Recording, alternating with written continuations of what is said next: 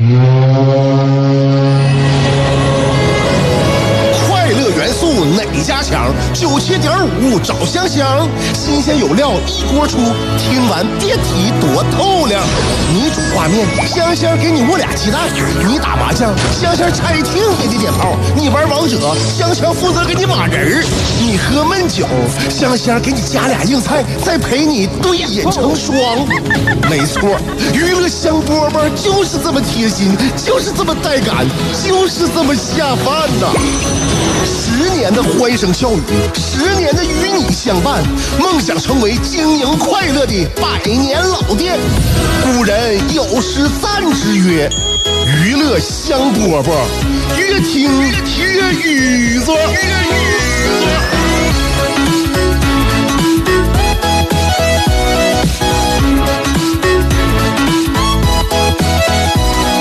欢迎来收听娱乐香饽饽，我是香香。昨天晚上我儿子问我一句话：“妈妈，等我长大了，你们老了，我还能跟我还能住你们家吗？” 我说能啊，但是那个时候你没准已经有自己家了，你就跟别人生活在一起了。我儿子说：“那我自己家也能看奥特曼吗？”我一想，这小瘪犊子原来是想蹭我家电视看。咋的？你家有电视，以后就不回来了呗？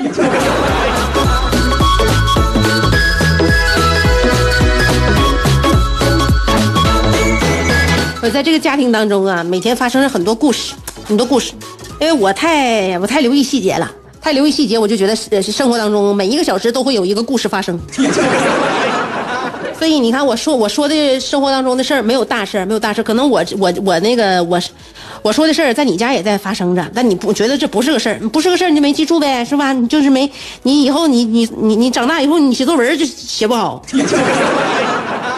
写作文不就是说一些生活当中就是非常鲜活的一些小事儿吗？你总说大事儿哈，我的妈妈多么的爱我，在我生生病的时候把我送到了医院，然后自己没有吃饭，在我身边照顾着我。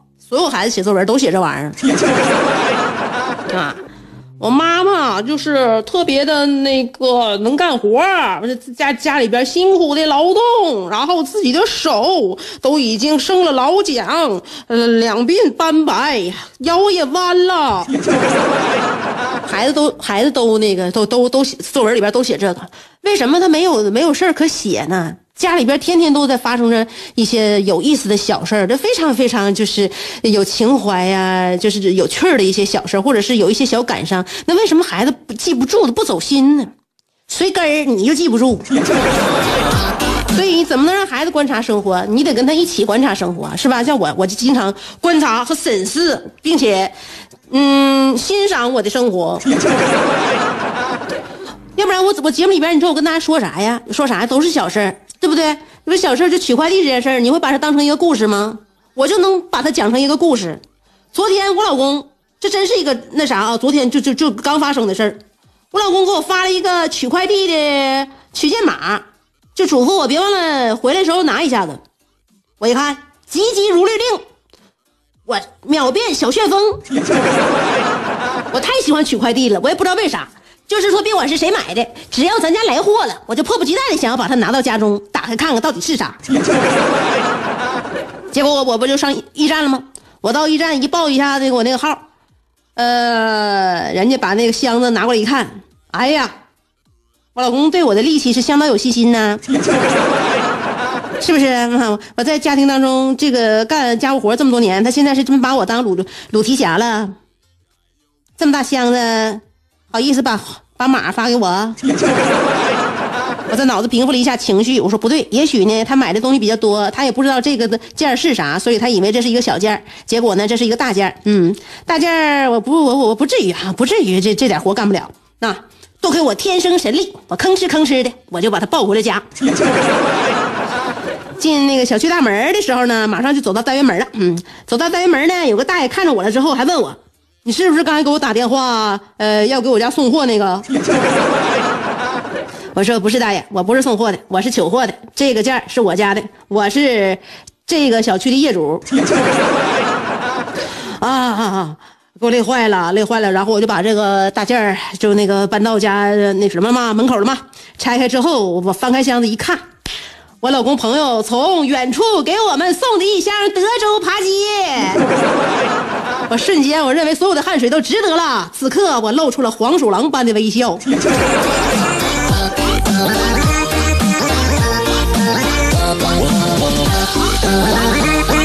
所以你看着吗？就是说，如果你家孩子要是观察生活，就像观像像我对生活这么走心的话，我跟你讲，你像我，我文笔不行，但是我我记事儿啊。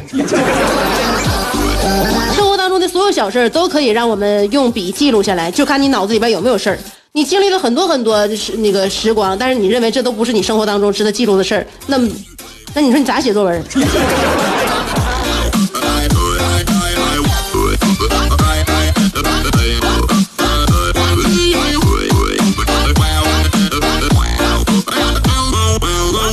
我姐不是在上海生活吗？我看她家一天到晚也都事儿。呃，我姐夫啊，我姐夫是一个憨梗懒的一个男人，梗呐懒呐，但是非常憨厚。你这个为人本质品质好。呃，他们那边垃圾分类啊，那天我在他们家住，就那阵子嘛，我在他们家住，我也是去玩，带孩子去玩去，嗯，那个去去去那个迪士尼。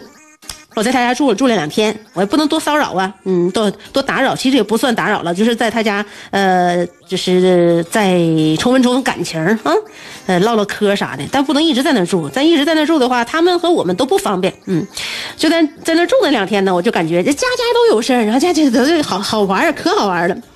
那个楼下管垃圾分类那个大叔啊，就是我们一起下的楼嘛，我们一起下楼，就让我我姐夫呀。把那个袋里边的汤先撇了，呃，就不要往湿垃圾桶里边倒那么多汤汤水水因为我去了之后，我才真见见识到上海垃圾分类啊，确实是很仔细。让我那个让我姐夫先把那个汤给给清理走，然后呢，就就再再往垃圾桶里放。然后我姐夫呢，我姐夫是收拾垃圾嘛，就又把这茬给忘了。后来我姐就提醒他说：“你不能总总那个什么，就把那个垃圾袋里弄的全是汤汤水水的，因为他们家做饭呢，做菜经常就也都是有有汤汤水水比较多。但是我姐特意嘱咐我姐夫说：你先千万先把那个汤先撇了，再那个再扔垃圾呀。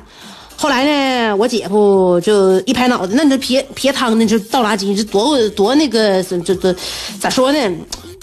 不是不不是说埋汰吧，就是说多费劲的一个事儿啊，是不是？磨磨叽多磨叽的一个事儿啊。”后来我姐夫一拍脑脑门子，想出来一个办法，因为他俩都是东北人。我姐是大学毕业之后才上的上海，我姐夫呢也是在上海工作东北人，所以他俩一拍即合了，不难找啊，这缘分呢，在一起就生活了。所以他俩那个呃性格呢，其实都是我们我们北方人的性格啊。呃，老大爷就是非常仔细说，你千万你下回再往下呃再往楼下扔垃圾的时候啊，呃你你把那个汤都弄好了，你别往这个垃圾桶里边弄那么多汤汤水水，不好处理啊。后来呢，我姐这不就告告诉我姐夫，也是那个提醒了嘛。提醒完之后，我姐夫一看这袋子里边确实不少汤水。怎么办呢？我姐夫一拍脑门子，想出一个好主意，灵光一现，跑厨房里边拿了一罐呃面粉，然后夸夸往那个垃圾袋边舀了两勺面粉，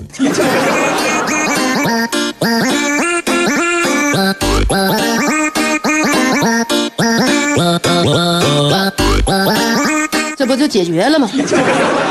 是吧？我我扔的已经不是已经不是清汤了，我这是疙瘩汤。没有了，我面粉放的足够多，只有疙瘩没有汤，放心吧，我可以扔了。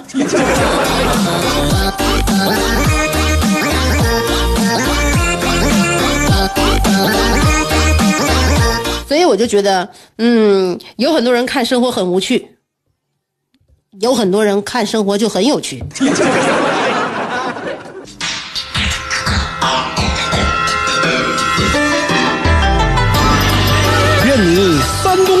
愿你春不寒，愿你天黑有灯，愿你下雨有伞，愿你洗澡有浴霸，愿你喝酒有鸡架，愿你嫁给爱情，愿你与良人相敬如宾，愿你所有快乐无需假装，愿你尽情尽兴，娱乐香饽饽，问你粥可温，陪你立黄昏，欢迎继续收听。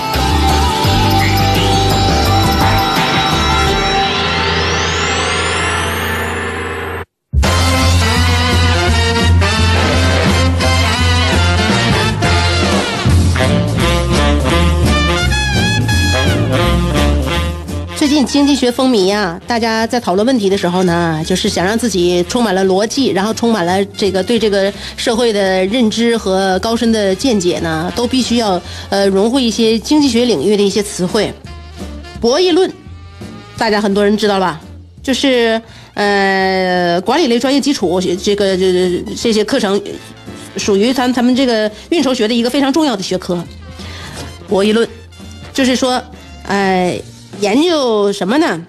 就是研究具有斗争或者是竞争性质现象的这种数学理论和方法。那简单来说，举例子，比如说上大学啊，大学里边四个男生都去追同一个漂亮的女生，那么这个漂亮的女生就会呃对自己有一一定的了解了，那更更加自信了。嗯，对那个男生呢，可能也会更加的居高临下啊，摆足架子。最后谁也不理，这四个男生都追不到这个女生。那么，如果这个四个男生用博弈论的这个方式，采取另外一种方式呢？啊，就是说，喜欢这女生不假，但是先去追别的女孩然后呢，都不去追这个女生。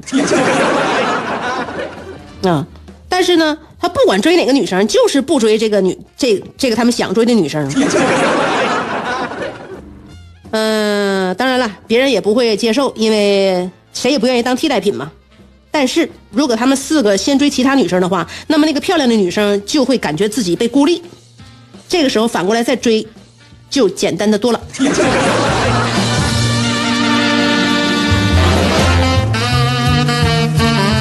这不是我说的，经济学家举的例子。有时候经济学家举的例子，这怎么说呢？你从两方面来看待。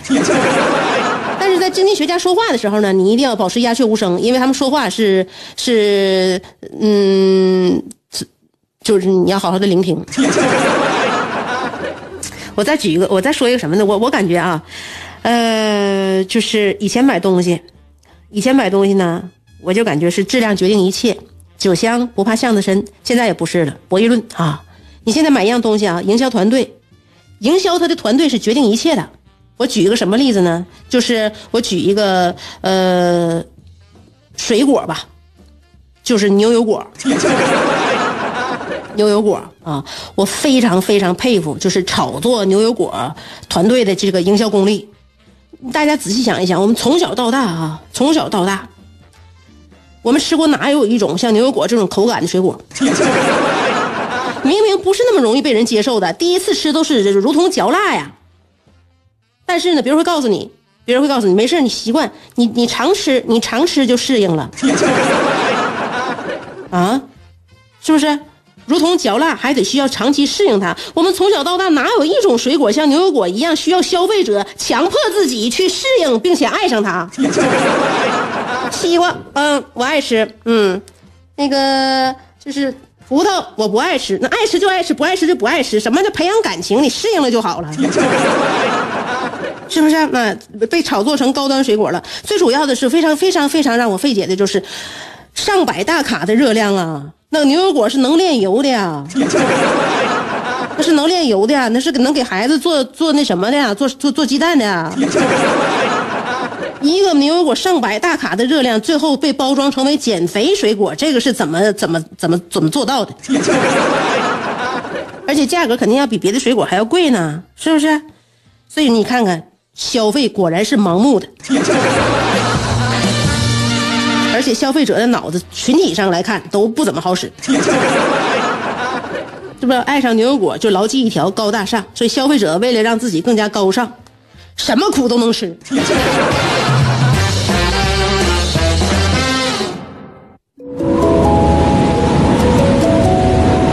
牛顿缺一个苹果，孩子。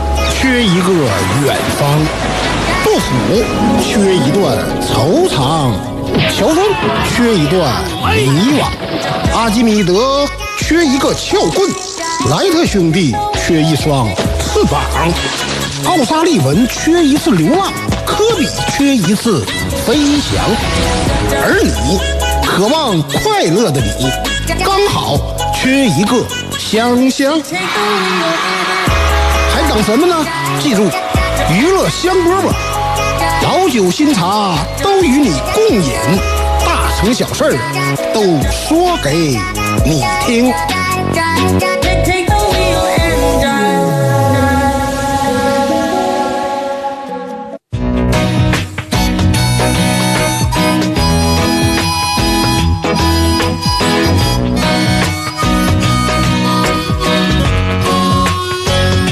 才跟大家说到了博弈论，说到了经济学原理。啊，我感觉呢，这个很多知识都是纸上得来终觉浅，觉知此事要躬行。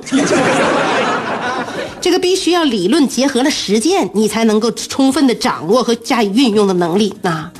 你比如说，在年前我在网上买了一条长裤啊。长及脚踝，其实不算长吧，九分裤，九分裤。然后呢，货到了之后，我往身上一穿，长度居然才到腿肚子，也就七八分我非常生气，这冬天让我穿这出出出门吗？这开春的一段时间我也出不去呀。这这再说谁还穿七八分裤啊？长不长，短不短的，不好看呢。我当时呢，我就在那个客服啊。我我冲客服我就问了，我说你这个为什么实物跟照片不符？客服非常委屈的说，别的顾客都没出现过这种情况啊，是不是您的腿太长了？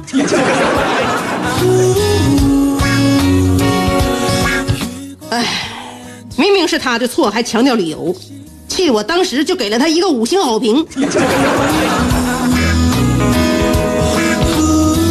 所以你看，这就是博弈论的正确使用方法。好了，嗯，呃，那个今天节目差不多了，要见面的话就得下周了。